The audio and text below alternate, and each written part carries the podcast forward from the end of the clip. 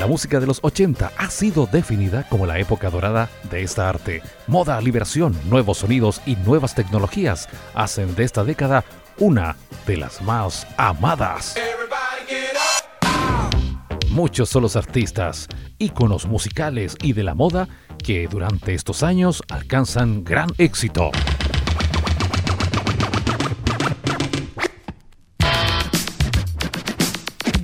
El pop fue el mayor protagonista de estos años, sucediendo a la música disco que reinó en los años 70. Bienvenidos al séptimo capítulo del podcast Soy el Viejo Solo y obviamente lo vamos a tratar sobre los bailables de los 80, porque hay historias más allá de los acordes. Bienvenidos.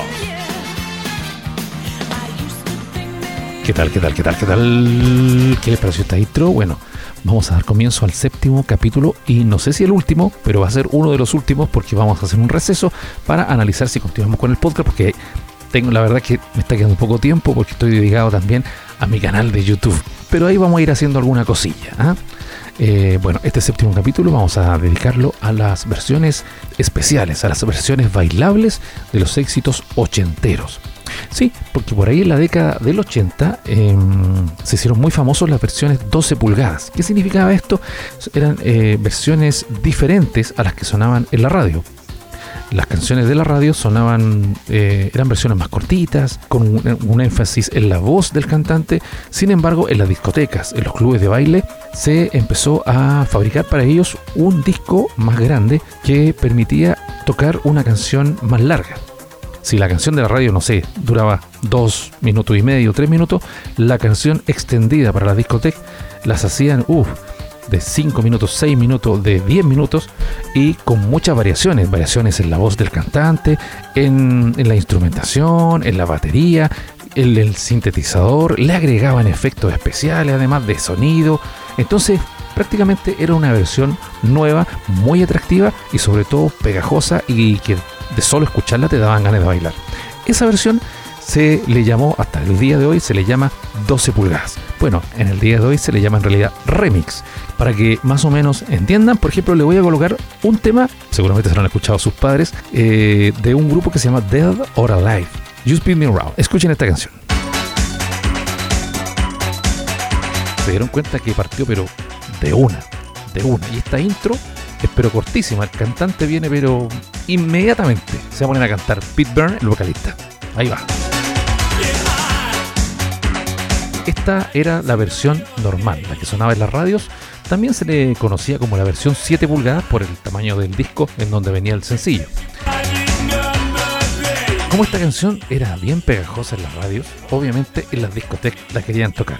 Entonces construyeron con, la, con el máster, construyeron la versión 12 pulgadas en un disco más grande, eh, con esos arreglos que le decía yo. Y ese 12 pulgadas comenzaba más o menos así. ¿Se dan cuenta que partió diferente? Imagínense en una disco llena de gente, años 80, y que pongan este tema, uno ya identificaba qué es lo que venía.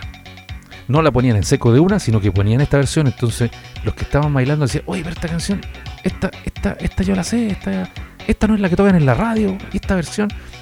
Y esa era como, como la magia que tenían las versiones 12 pulgadas. Ahora, los DJs de la época, yo era uno de ellos, yo era uno de los que ponía música. La verdad es que siempre andábamos buscando este tipo de versiones. Eh, que algunas eran muy rebuscadas, muy rebuscadas. La radio concierto, por ejemplo, las traía directamente de Estados Unidos. Y las otras radios peleaban porque las querían tener las mismas o, había una competencia entre las radios, entre la Tiempo, la Carolina, la Concierto, de, de quién traía las versiones más diferentes. El, el, vocalista todavía no aparece. Ahí está más o menos como, como ya la canción como la escuchamos de la radio.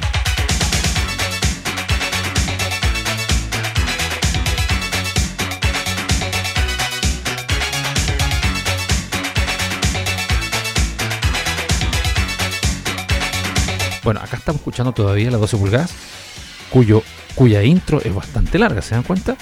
Llevamos varios segundos y todavía no aparece la voz de Pete Bird. Ahí está, ¿eh? ahí partió, ahí partió. Es bastante larga la intro, bastante larga. Pero bueno, era para provocar un efecto justamente en la discoteca.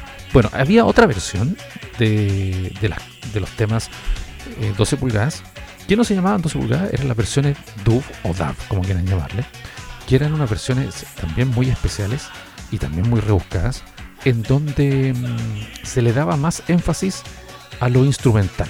Se hacían aún mayores arreglos en la canción. El cantante casi no aparecía o solamente aparecía en los coros y eran una intro mucho más largas y que servía como de repente para mezclarla con la canción original. Mire, le voy a poner de este mismo tema, le voy a poner la versión dub y, se dan cuenta cómo parte esta canción. Parte de otra manera.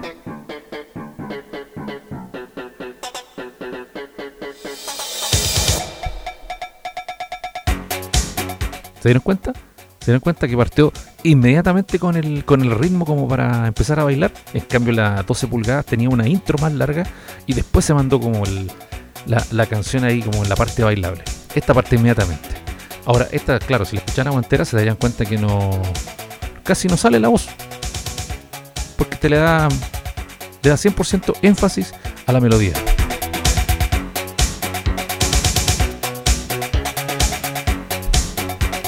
Claro, a lo mejor ustedes, que son mucho más jóvenes que yo, van a decir, pero, pero viejo, solo esto, esto yo me meto a internet y la encuentro al tiro.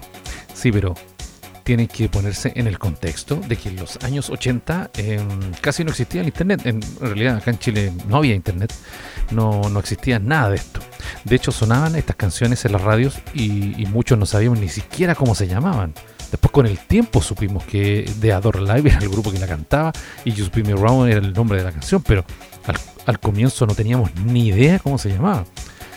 Eh, yo que era DJ me costaba mucho averiguar cómo, cómo saber el nombre de la canción, y llamando por teléfono a la radio, en fin, habían ahí con los amigos, los otros que eran aficionados, pero la gente en general, los amigos en general que escuchaba las radioemisoras, solamente se dedicaban a escucharla y decían, oye, oye, el cachado que salió una canción nueva que dice algo de Spin Me Round, era la única manera de identificar que había una canción buena que estaba sonando en la radio. Entonces, si más encima esa, esa versión empezaba a sonar diferente, chuta, todos pararon la oreja y decían, oye, esta esta versión no, no es la de la radio. ¿De dónde la sacarán? Porque más encima uno podía juntar las lucas y comprarse el cassette después. Pero resulta que en el cassette no venía esta versión, pues venía la versión que tocaban en la radio. Entonces ahí uno se agarraba la cabeza y decía, pero ¿cómo? ¿De dónde sacan esta versión? Bueno, después con los años apareció internet, supimos cómo se llamaban estos cantantes y ahora es súper fácil identificar este, tipo de versiones. Ahora, de, las mismas, de esta misma canción han sacado montones de, de versiones, pero en aquellos años era, era un trabajo bastante arduo. Esta fue una pequeña, una pequeña gran intro sobre los 12 pulgadas, sobre las versiones 7, que son las normales, la, la radio edit. Eh, que incluso había unas versiones para radio un poco más cortitas, donde casi, casi, casi no tenían intro, sino que partía el cantante inmediatamente, y las versiones de. Así que ahí más o menos para que vayan conociendo un poco las distintas versiones que se usaban en aquellos tiempos. Vamos a dar comienzo entonces con la primera canción bailable de los 80.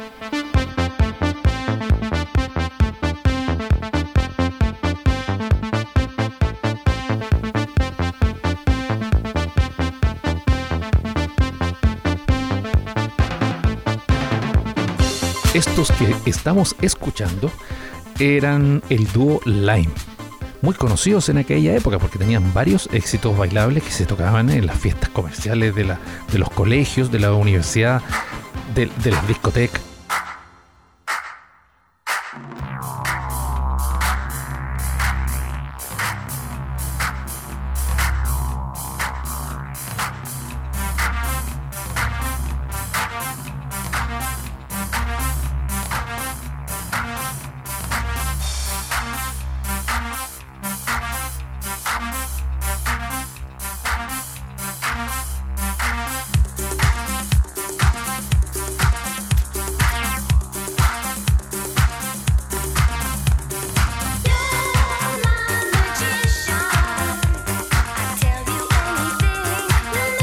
historia de Lime es bastante curiosa. Estaba compuesta por un matrimonio. Dennis Lepage, que era el arreglista de melodías y era el productor, y Denise, la señora Lepage, o sea, Denise y Denise. Fueron ellos dos cantantes eh, los que se hicieron muy famosos con, sus canciones de Lime. Sin embargo, sin embargo, fíjense que a ellos no les gustaba presentarse en público y eligieron a dos cantantes más jóvenes que ellos para realizar los tours y aparecer en, actos públicos. Incluso en las carátulas de, los cassettes no aparecían ellos, aparecían otras personas. Eso yo lo supe mucho tiempo después. Ahora, hay por ahí una leyenda urbana que dice que en realidad ellos los obligaron a hacer eso porque, mm, a ver, ¿cómo, lo digo para que no suene feo? Eran medio porfiaditos de caracho, eran medio feitos. Entonces tenían que colocar a dos muchachos, una pareja más joven y más bonitos para poder vender sus discos. Eh, suena horrible, pero bueno, ya sabemos que hay historias de esas en los 80, hay historias más allá de los acordes.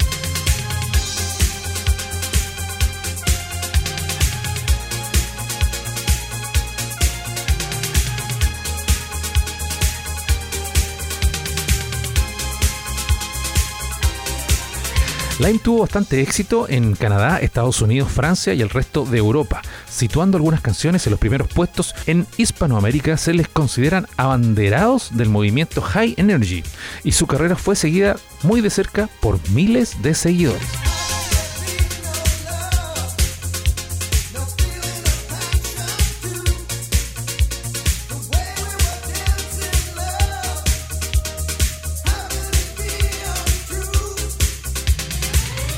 Bueno, aprovechando que estamos escuchando el 12 pulgadas de esta canción, Unexpected Lover, de Line, les voy a mostrar otra característica que tenían estas versiones 12 pulgadas.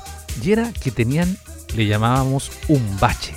Un bache que era una parte de la canción que estaba construida especialmente para que el DJ colocara la siguiente canción. Que es esta parte. ¿Se dan cuenta que aquí el vocalista se va? La música se pone más énfasis en la percusión y aquí es donde uno empieza a mezclar el siguiente tema. La versión normal de la radio no traía esta parte, no porque era continua. Y como les dije antes, duraba 2-3 minutos, no más. Y esta, las 12 pulgadas, tenía todo este bache largo que era justamente para, para ponerlo en las discotecas.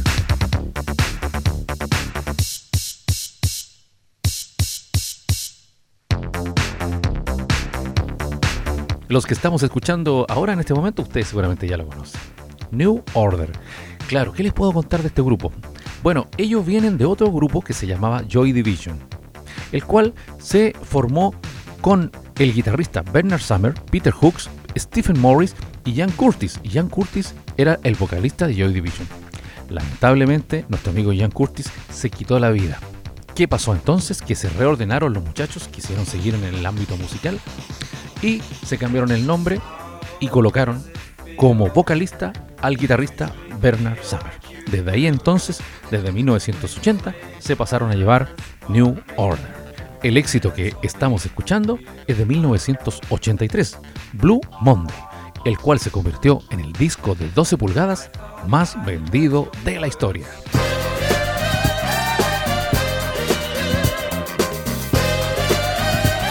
Bueno, y en toda fiesta ochentera, por supuesto que tiene que estar Casey and the Sunshine Band. Aunque es una banda estadounidense formada en 1973, en realidad en los 80, chuata, chuata, chuata, que se bailó. Sí, señores, su estilo que incluía funk, rhythm and blues, disco, pop, rock y dance, en realidad fue muy exitosa en los años 80. La banda fue formada por Harry Wayne Casey. Sí, pero Casey con C-A-S-E-I, que después se hizo llamar KC. El que trabajaba en una tienda de discos medio turno por allá en Miami en esos años.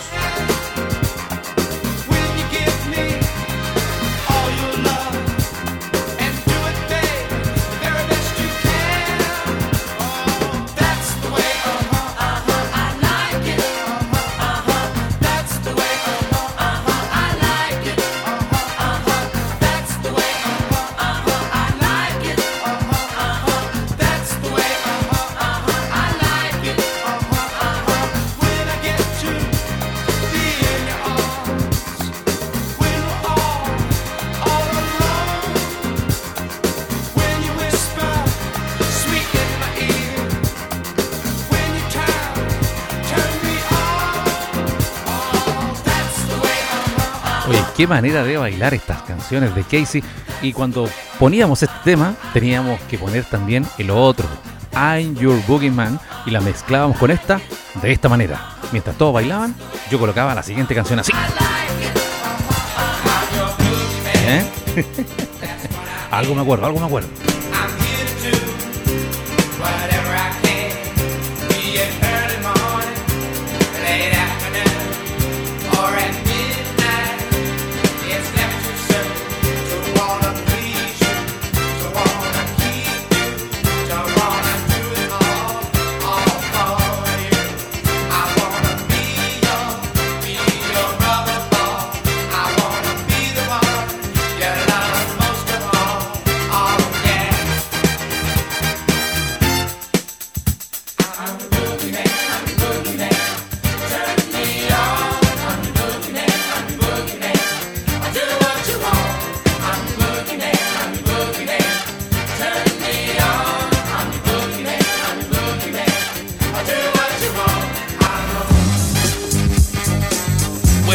Quería interrumpir porque me imagino que estaban como yo bailando, porque estas canciones, chuata, uno las escucha y solo se empieza a mover. A propósito de canciones antiguas, esta que estamos escuchando, que se llama Dance Across the Floor, también es más anterior que 1980. Sin embargo, en 1980 es cuando más todos la bailamos.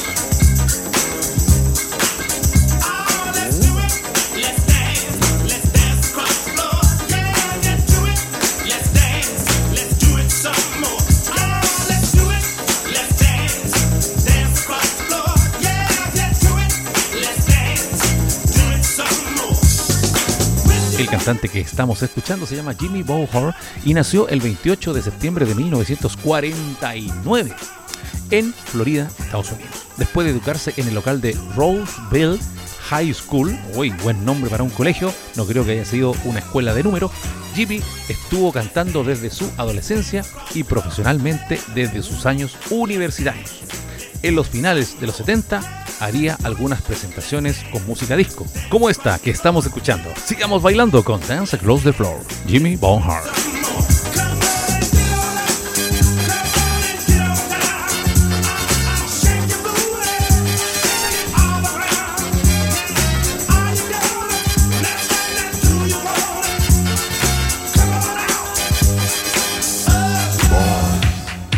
Avancemos porque estamos con música bailable de los años 80 y no puede faltar en una recopilación de esta de este tipo, de esta calaña, a Sabrina con su éxito Boys, Boys, Boys. Oye, esta canción, si hay algún ochentero escuchándome, si hay alguna persona mayor, yo diría que de 45 años, va a concordar conmigo en que esta canción la tocaban, señoras y señores, a cada rato. No a cada rato, a cada rato. Habían programas en la radio en donde uno podía solicitar un tema, ya sea, ya sea mediante carta, ya los que tenían más plata podían llamar por teléfono. Oye, pero esta canción la pedían, la pedían y la tocaban y la programaban a cada rato en las radios. Por eso hasta me llega a dar un poco de urticaria llegar a escucharla de nuevo. Pero es buena, es muy buena y realmente la bailamos la bailamos bastante en esos años.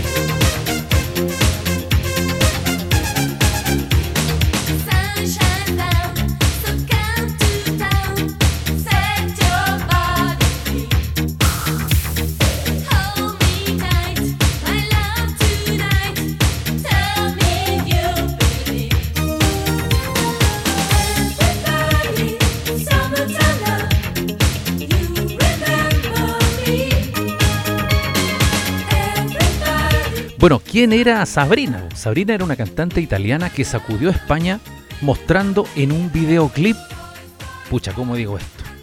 Mostró una pechuga. Más que una pechuga, señoras y señores. Mostró un pezón. Sí, así es. Ese video estuvo censurado acá en Chile.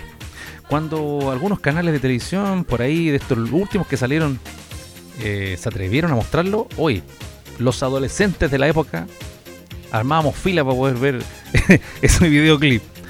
Porque era como una leyenda urbana. Oye, ¿supiste que la Sabrina del Boy Boy Boy tiene un videoclip en donde muestra... Ah, la canción sí era buena, se bailaba, pero en realidad se hizo más famosa por aquello.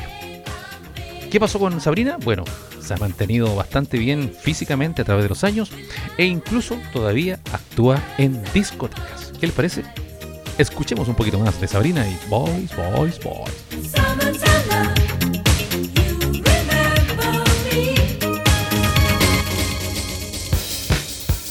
Bueno, y en toda recopilación ochentera también tiene que estar Divo, por supuesto. Y qué mejor que con esta canción, Whip It.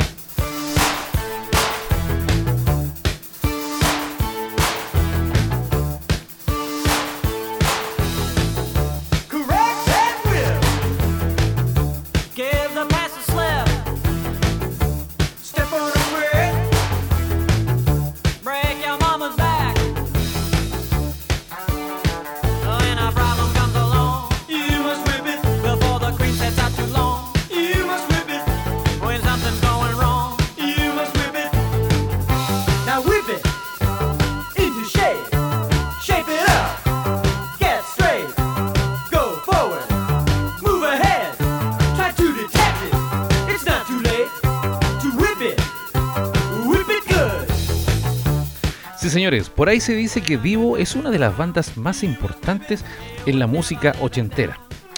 Para algunos incluso son una especie como de religión. Sería largo en realidad de explicar. Bueno, voy a salir un poco del libreto porque yo tenía anotado algunas cosillas acá, pero yo les voy a contar que cuando salió Divo, bueno, este Whip It era una de las canciones eh, que más se tocaba en la radio y que más se bailaba en las fiestas. Y se llegó en un momento a hablar de la onda Divo, o sea, ya no, ya no decían eh, al DJ o al que estaba, no sé, Claudio. Oye, Claudio, ponete una canción de Divo. No, decían, pónete un poco de onda Divo. Porque ya era, ya era una, una moda, pasó a ser una moda.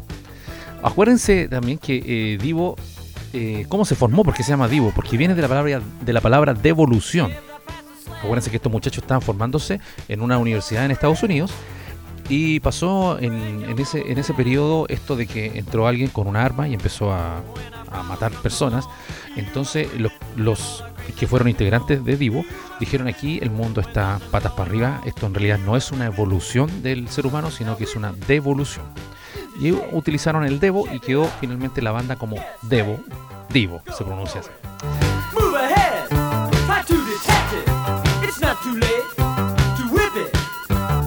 Bueno, como les contaba, estos muchachos de Divo han alcanzado un considerable estatus de culto y muchísimos músicos famosos los adoran, como por ejemplo Nirvana. Fíjense, Nirvana incluso grabaron una versión de ellos. Sí, ya sé lo que están pensando. Sí, ahora el viejo solo se convirtió en el viejo loco, porque ¿cómo se le ocurre que Nirvana va a grabar un tema de Divo si son, son eh, tipo de música totalmente diferente? Miren, escuchen esta canción, aquí va a cantar Divo. Esta canción, esta canción se llama Turn Around. Mi super inglés no sirve para nada, pero así se llama la canción. Turn Around. Divo. Esta es canción original de ellos. Pongan, pongan ahí ojo, pestaña. La, la música, la música. El tono. Ahí están cantando. ¿eh? La canción en realidad no es muy buena. Ya, ahora la versión de Nirvana. Se nota que es Nirvana. Por lo menos se nota que es más eh, metalera o rockera. ¿Eh? Nirvana cantando un tema de vivo. En realidad la canción, ¿para qué estamos con cosas? La canción es bastante charcha. ¿sí? ¿Para qué estamos con cosas? Aquí Chile, aquí Chile no llegó, no se escuchó, no se bailó. Mejor sigamos con la música. Bueno, era un breve intermedio de cultura musical. Y ahora mejor, sigamos bailando en este bailable ochentero. Bueno, este grupo de Page Mod también tiene sus temas 12 pulgadas, su, su musiquita ahí bailable ochentera, sí también tiene. Uno de los uno de los integrantes íconos que formó Depeche Mode es Vince Clark, que es el que está tocando el pianito ahí. Ese, escuchen. Ese. Ese que está ahí metiendo los deditos en el sintetizador es Vince Clark, que es justamente el autor de esta canción.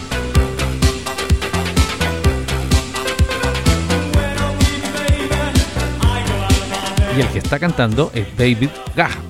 Y no sé si ustedes saben que Vince Clark fue el que descubrió a David Gahan cuando frecuentaba un bar con unos amigos, con el cual también iba a ser parte de Depeche, y en una, en una tocata, en un bar, había un muchacho cantando la canción Héroes de David Bowie. Y era David que estaba ahí cantando y el, y el Vince le dijo, oye David, David, vente para acá, déjate cantar ahí y formemos un grupo. Y ahí llegó el David Cahan y dijo, ¿saben qué? Pongámosle a este grupo Depeche Mode, porque no se llamaban Depeche Mode. El David Cahan en realidad fue el que ahí influyó para que se llamara Depeche Mode. Pero el que uno de los creadores del grupo fue Vince Clark, el que tocaba el tan tan tan tan tan.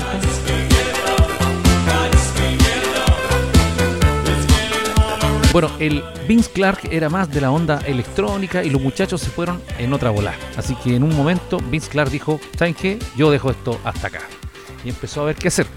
Encontró una publicación en un periódico, una, un aviso que decía que se necesitaba un tecladista. La que estaba poniendo el aviso era una muchacha de nombre Alison Moyer. Y así nació, cuando se juntaron, el dúo Yazoo. Uh, esta canción sí que era buena. Esta canción sí que era de las sandías caladas con le llamaban los DJ. Uno ponía esta en la fiesta y tenía asegurado ya su, su aplauso. ¿eh? Pero esta es la versión 7 pulgadas, esta es la versión donde canta el circo. La Alison Moyet se puso a cantar inmediatamente. Pongamos el 12 pulgadas. Estamos, estamos en versión 12 acá, en versión bailando. Ya, como esta intro es más larguita, entonces aquí hay espacio como para yo contarles cierta historia de, de Jesús. Esto fue un dúo, un dúo formado por Alison Moyet, que es la cantante, y Vince Clark en los teclados, que es el típico sonido del tan tan tan tan tan. ¿Y se, ¿se acuerdan? De Depeche, tin, tin, tin, el Vince Clark, Vince Clark. Y en la voz característica, Alison Moyet. Ahora estos chiquillos no se llevaban muy bien. Las malas lenguas dicen que se pasaban agarrando, que no había muy buena comunicación y que incluso eh, el segundo álbum lo grabaron incluso por separado. Y después el, ingeniero de sonido mezcló, mezcló, las voces, porque ya ellos ya no se pasaban. Pero esta canción, esta canción indudablemente, Don't Go, nos hizo bailar a todos.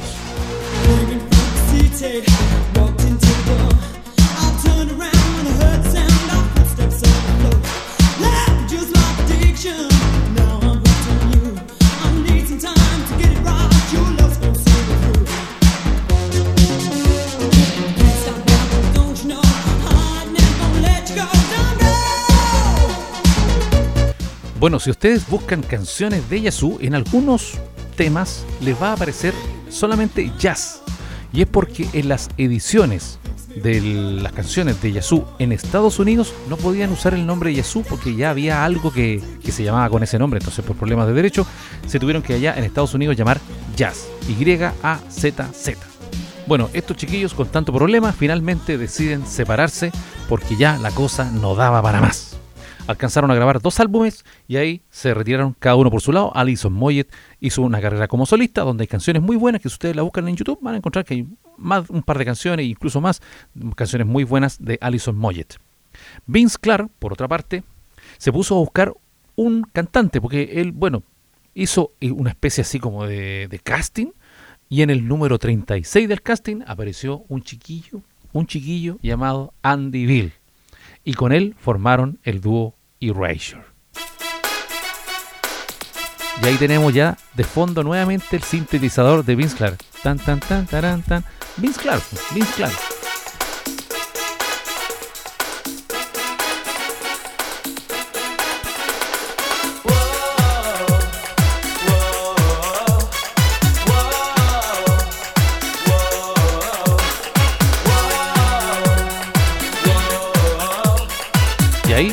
Va a cantar para ustedes Andy B.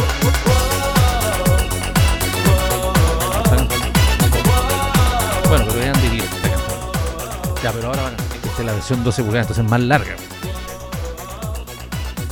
Ahora sí, con ustedes, Andy Bill.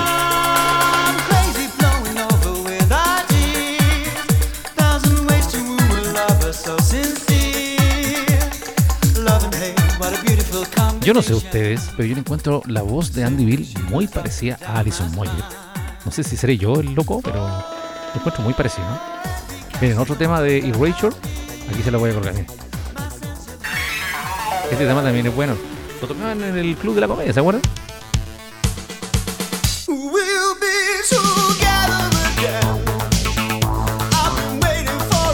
No, si ustedes se ponen a buscar canciones de Erasure, tiene montones de canciones buenas, así como super oreja que se escuchaban en las radios y tienen versiones 12 pulgadas súper buenas también.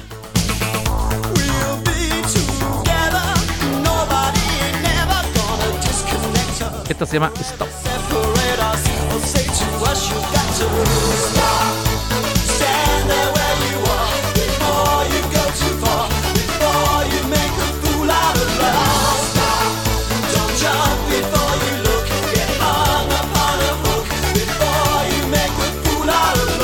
Esta canción yo sé que también, también le va a resultar conocida.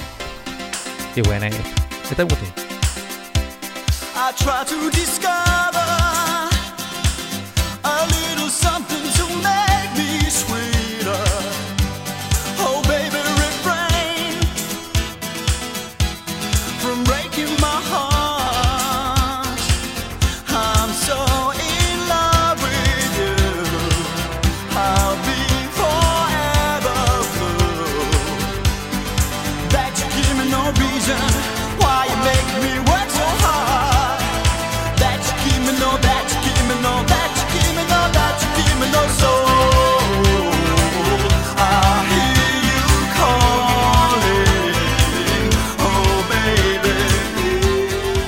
Bueno, yo creo que este capítulo de Bailables ochentero da para mucho más. Yo creo que hasta aquí lo vamos a dejar, pero, pero, pero, pero, yo creo que vamos a dejar hasta aquí el primer capítulo, ¿cómo podríamos decirlo? La primera sesión del capítulo bailable de los años 80. Porque creo que esto merece que tenga una segunda parte, ¿cierto? Pues ya llevamos media hora y nos falta harto todavía, pues nos falta harto. Capaz que dé para una segunda y para una tercera. Ahí ustedes opinen, me mandan sus mensajitos a través del Instagram. Acuérdense que me pueden encontrar en arroba soy el viejo solo. Entonces me comprometo con ustedes a prepararles en, en unos días más, a un par de semanas, un segundo capítulo con bailables ochenteros para que sigamos disfrutando y recordando éxitos que seguramente ustedes lo bailaron, si tienen más o menos mi edad, o se lo escucharon a sus papás. Bueno, esto que estamos escuchando ahora se llaman Modern Romance. Esta música era lo más tropical que se bailaba en los años 80. güey. Anda a ponerte una cumbia en los años 80 en una fiesta. Se acababa todo, se iban todos. Esto era lo más tropical. Aquí cuando ya se armaba la rueda, la- el trencito con esta canción. Everybody Salsa. Now what's that crazy rhythm coming from the street? The sound of people moving to that Latin beat. And now this ain't Puerto Rico, this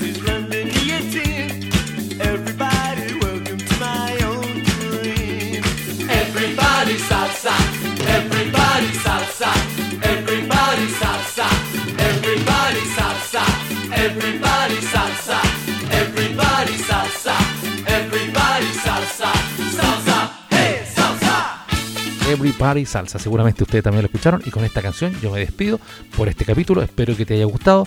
Gracias por escuchar, por haber llegado hasta este momento. Te mando un fuerte abrazo. Cuídense harto y nos escuchamos en el próximo capítulo. Porque en la música ochentera bailable también podemos encontrar historias más allá de los acordes. Que estén muy bien. Chao, chao. Uy, y se me olvidaba, recuerda que si quieres escuchar todas estas canciones enteritas, puedes encontrarlas en mi playlist de Soy el Viejo Solo. ¿Cómo la encuentras? Busca en el buscador, búscalo en el buscador. Bueno, en el buscador de Spotify tienes que poner lo siguiente. Soy el Viejo Solo, podcast capítulo 7. Y ahí vas a encontrar el listado con todas estas canciones enteritas para que las escuches. Eso, cuídate mucho, un gran abrazo y nos escuchamos en el próximo capítulo.